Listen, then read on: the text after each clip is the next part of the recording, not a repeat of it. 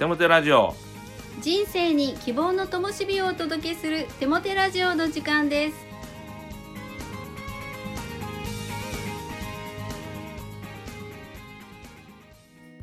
皆さんお元気ですね？パーソナリティのテモテ牧師こと新谷和重です。実は今日アシスタントのかなちゃんがいないですね。いつもは一緒にこのオープニングトークを収録するんですけれどうっかり収録するのを忘れていたので一人で寂しくオープニングトークを収録しています。さて皆さんは2月になると何を思い出しますか？まずは節分でしょうかね。鬼は外福は内といって家庭からイライラやガミガミやブツブツやそういう悪いものを追い出してそして笑顔や幸せや祝福を内側に招いていきますね。実はこれ聖書的だと思うんですね。聖書には人々を不幸にする悪い力を追い出してそして人々を幸せと笑顔にする神様の祝福を招いていくというそういう秘訣が書かれています。ぜひ聖書を読みながら鬼は外福は内というその本当の秘訣を知ってほしいなそんな風に願っています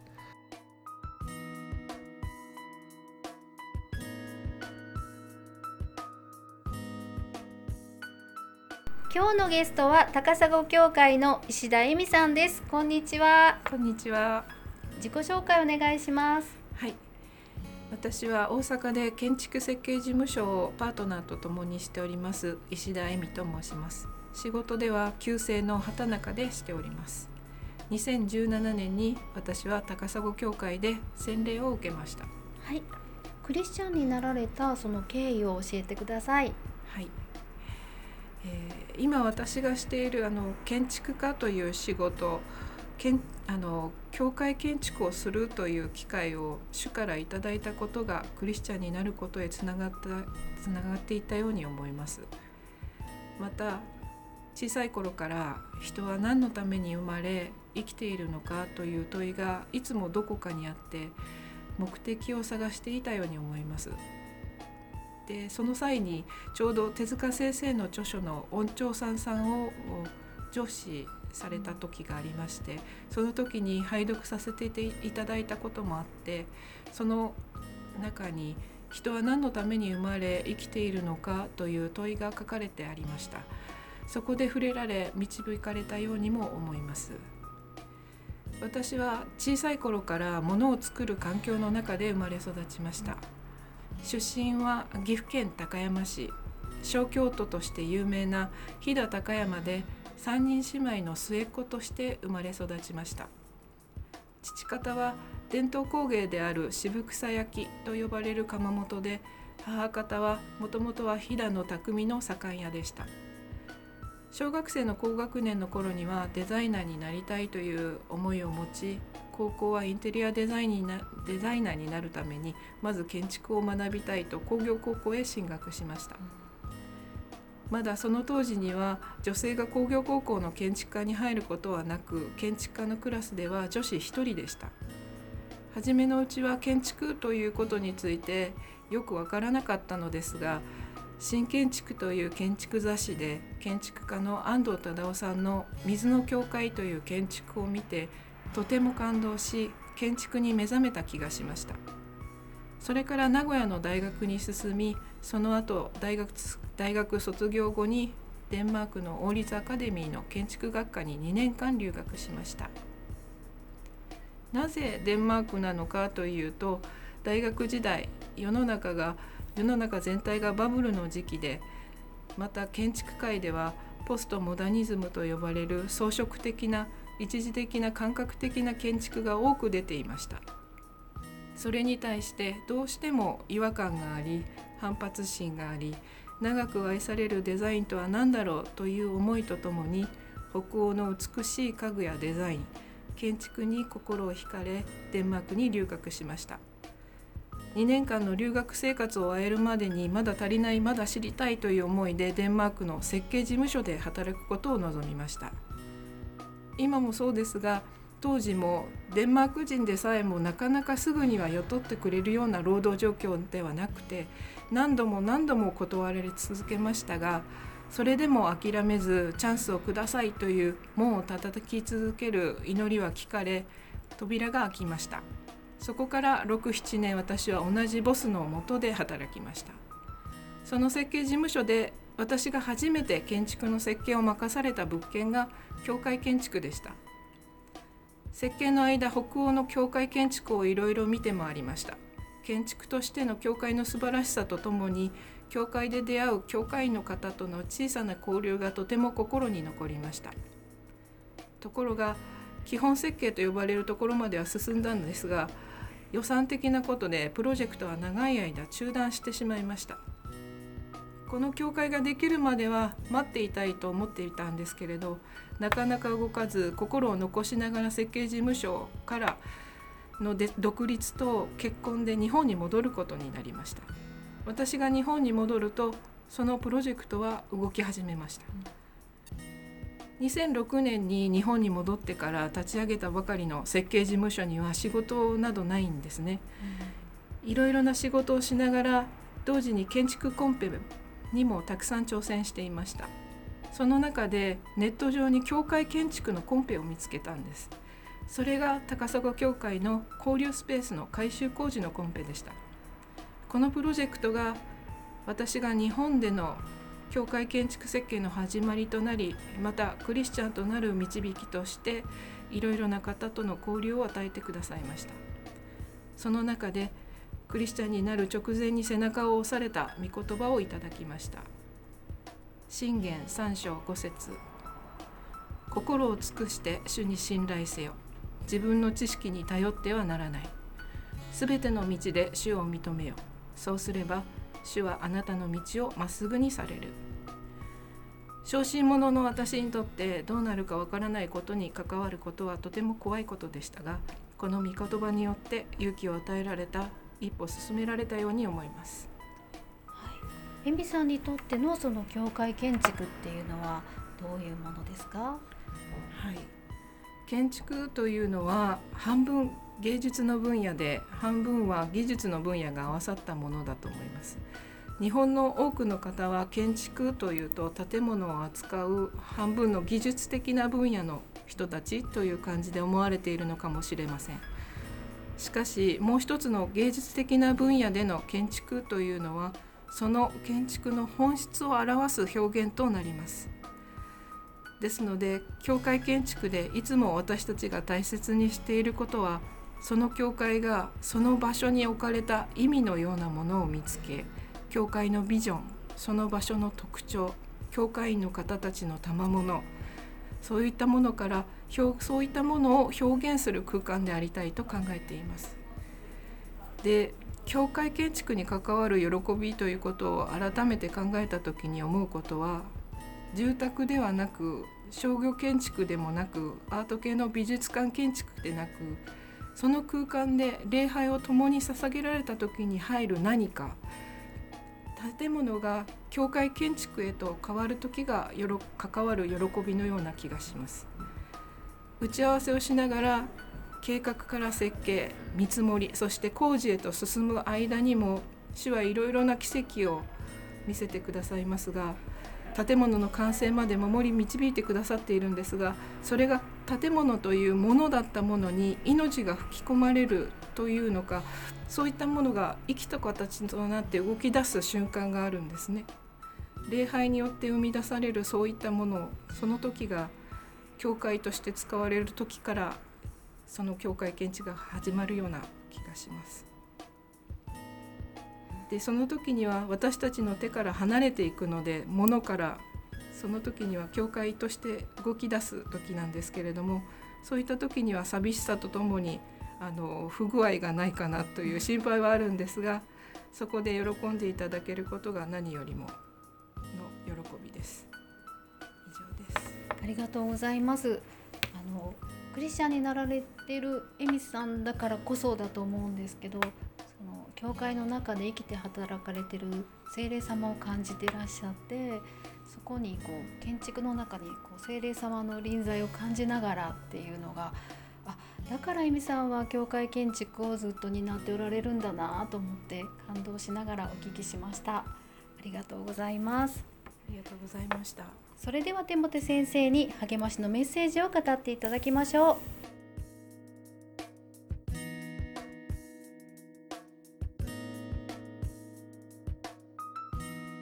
石田恵美さん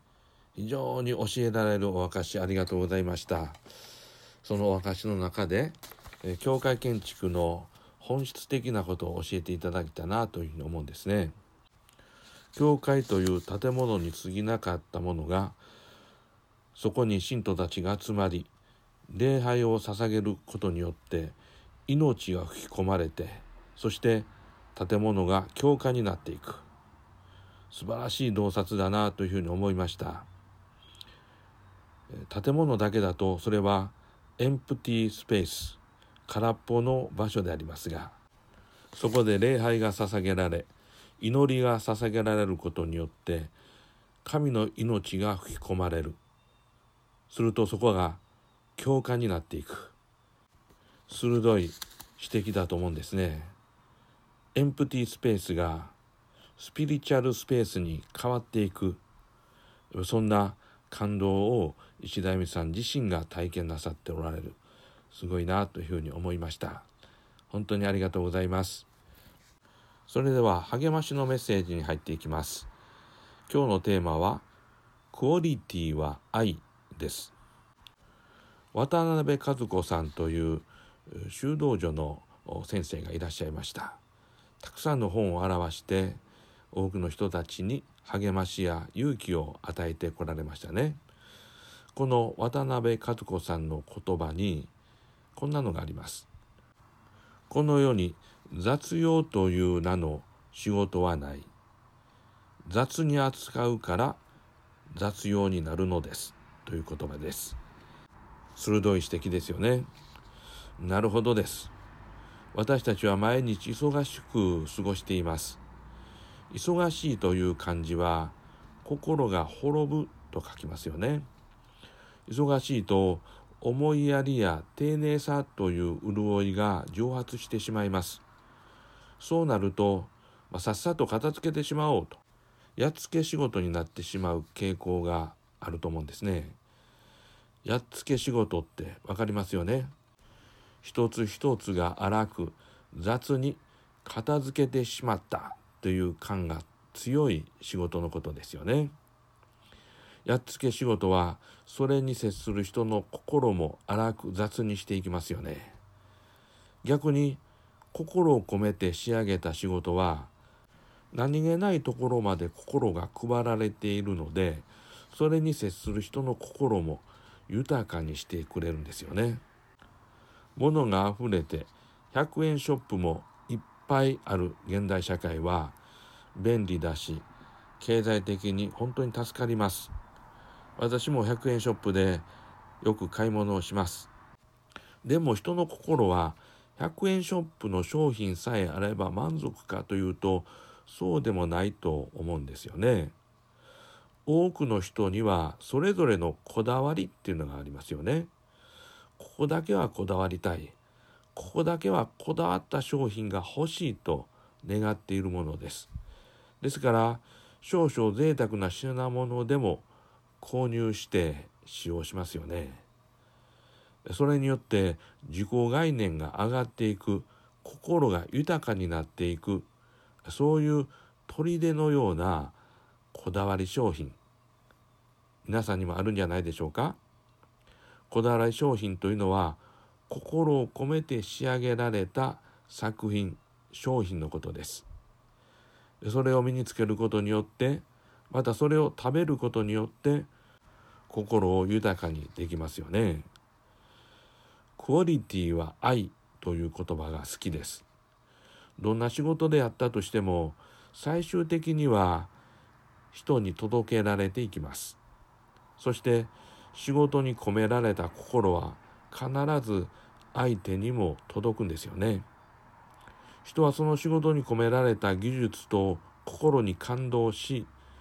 喜びや満足を得るんだと思うんです。ですからクオリティは愛なのです。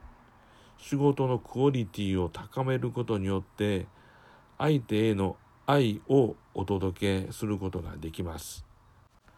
どんな仕事であれ他の人の人生に何らかの貢献をしています。その貢献に対する代価としてお金をいただいているわけです。貢献のクオリティを高めていきましょう。それは愛そのものです。それが自分も含め関係する人たちの人生を豊かに豊かにしていくんですよね。聖書の言葉もし愛がなければ私は無に等しい。もし愛がなければ一切は無益である。コリントビテの第一の手紙2節3節。お祈りします。愛は私たちが行うすべての働きにおいて現れてまいります。自分の働きの向こうにいる人を想像しながら愛を込めてクオリティを高めて仕事ができますように。イエス・キリストの皆によって祈ります。アーメン。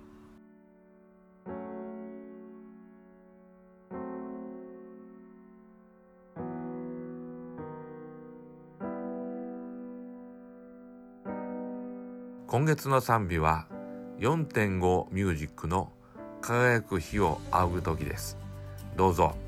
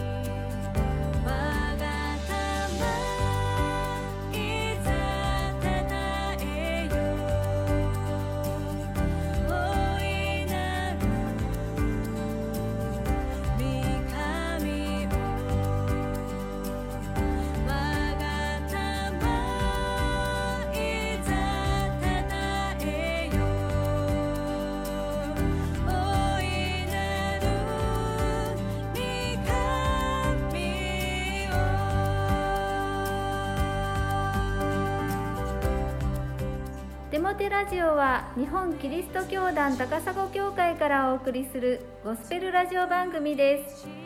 それではまたお会いしましょう。皆さんの祝福をお祈りしています。お元気で。